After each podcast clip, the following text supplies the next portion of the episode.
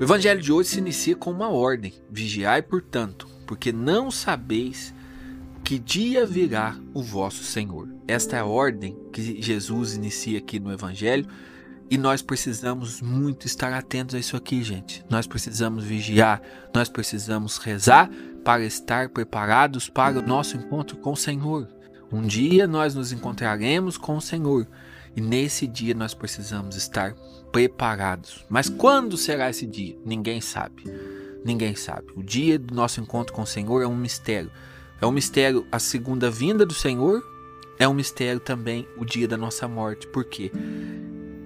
Nós temos nesta vida o momento oportuno para alcançar a salvação. Quando nós morremos, nós não podemos fazer mais nada para nos salvar.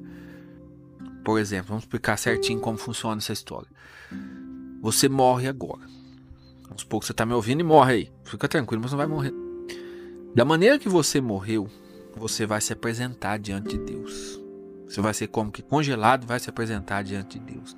E ali já não vai ter como ter mais a malícia, como se justificar mais.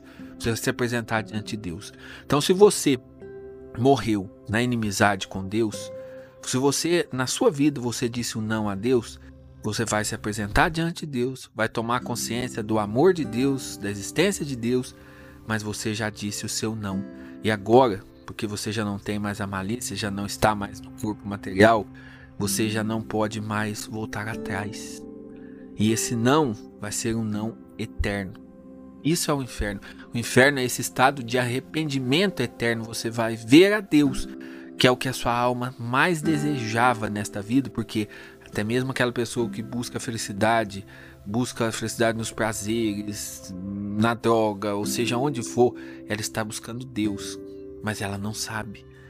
Essa busca de felicidade, esse anseio de felicidade, é o anseio que nós temos por Deus. E aí a pessoa vai ver Deus, que é fonte de toda a felicidade, mas ela já disse o seu não. E o inferno é isso. É esse afastamento de Deus e esse arrependimento eterno. Eternamente a pessoa vai viver ali se corroendo, se arrependendo pelo não que ela disse. Aqui a gente vê, gente, conciliado uma coisa, a misericórdia e a justiça de Deus. Por quê? O que é misericórdia? Como a gente vê manifesto nessa história, a misericórdia até o último segundo da sua vida. Deus está te esperando de braços abertos. O evangelho de hoje está falando da Sagrada Escritura, os profetas já falaram, os padres da igreja, os santos, todos eles convidam as pessoas a viver essa conversão.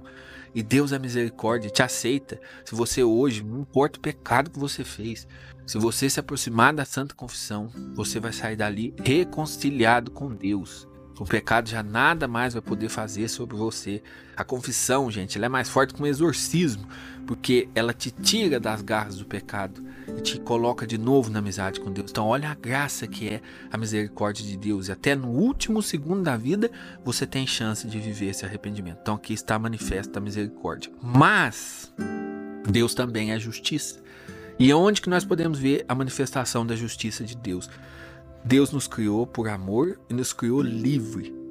E ele respeita essa liberdade até por toda a eternidade, nós podemos dizer assim. Ele respeita a nossa liberdade nessa vida e respeita a nossa liberdade também na outra vida. Se você disse o não a Deus, ele vai respeitar a liberdade de escolha que você tem.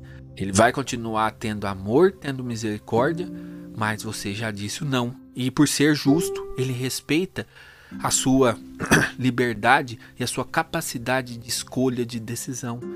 Então, por exemplo, ele continua tendo misericórdia e tendo amor, mas para uma alma condenada, essa misericórdia e esse amor de Deus, ela se torna um tormento, porque ela se arrepende mais profundamente do não que ela disse nesta vida. Então, meus irmãos, diante da misericórdia e da justiça de Deus, diante desse Deus amoroso que nos criou, que nos chama, que nos convida, nós precisamos hoje, agora, viver o que está aqui no Evangelho: vigiar, rezar, para permanecer numa busca de santidade verdadeira, coerente, lutando contra o pecado, lutando contra nossas paixões, lutando contra as nossas fraquezas e estando preparados para este encontro com o Senhor. Ah, mas quando não sei quando que vai ser o meu encontro. Então, quando eu ficar doente, eu vou me preparando. Não cai nessa não porque a gente não sabe mesmo. Eu tô falando com vocês. Não sei se eu chegarei até a tarde. E você que está me ouvindo também, você não sabe. Então, diante desta incerteza do que fala, é o que fala no evangelho aqui. Diante dessa incerteza de quando virá o dia do Senhor, nós precisamos agora, hoje, é agora, estar preparados para o Senhor que vem. Não adie a sua preparação. Comece hoje, agora, Senhor, eu quero me preparar. Eu vos aceito, eu quero me voltar para vós, eu quero viver uma vida agradável a vós. Esse é o tempo da misericórdia, meus irmãos. Esse é o tempo favorável que nós precisamos nos voltar para o Senhor. Porque quando acontecer o dia do Senhor, quando nós estivermos diante dele, ali nós já não poderemos mais nos arrepender, porque nós já fizemos a nossa escolha. E que a nossa escolha seja a escolha pelo amor, pela misericórdia deste Deus de amor e misericórdia infinita. Nunca duvide do amor e da misericórdia de Deus. Agora, não brinque também com a justiça do Senhor. Não brinque. Nós vivemos um tempo onde muitas pessoas estão brincando com a misericórdia. A misericórdia de Deus, ela não pode ser uma desculpa para que a gente se afunde no pecado. A misericórdia de Deus, ela precisa ser é, um chamado para que nós nos voltemos de coração inteiramente para o Senhor. A misericórdia nos chama a amar, a misericórdia nos chama a dar uma resposta ao Senhor. E é isso que nós devemos fazer. Em nome do Pai, do Filho e do Espírito Santo. Amém.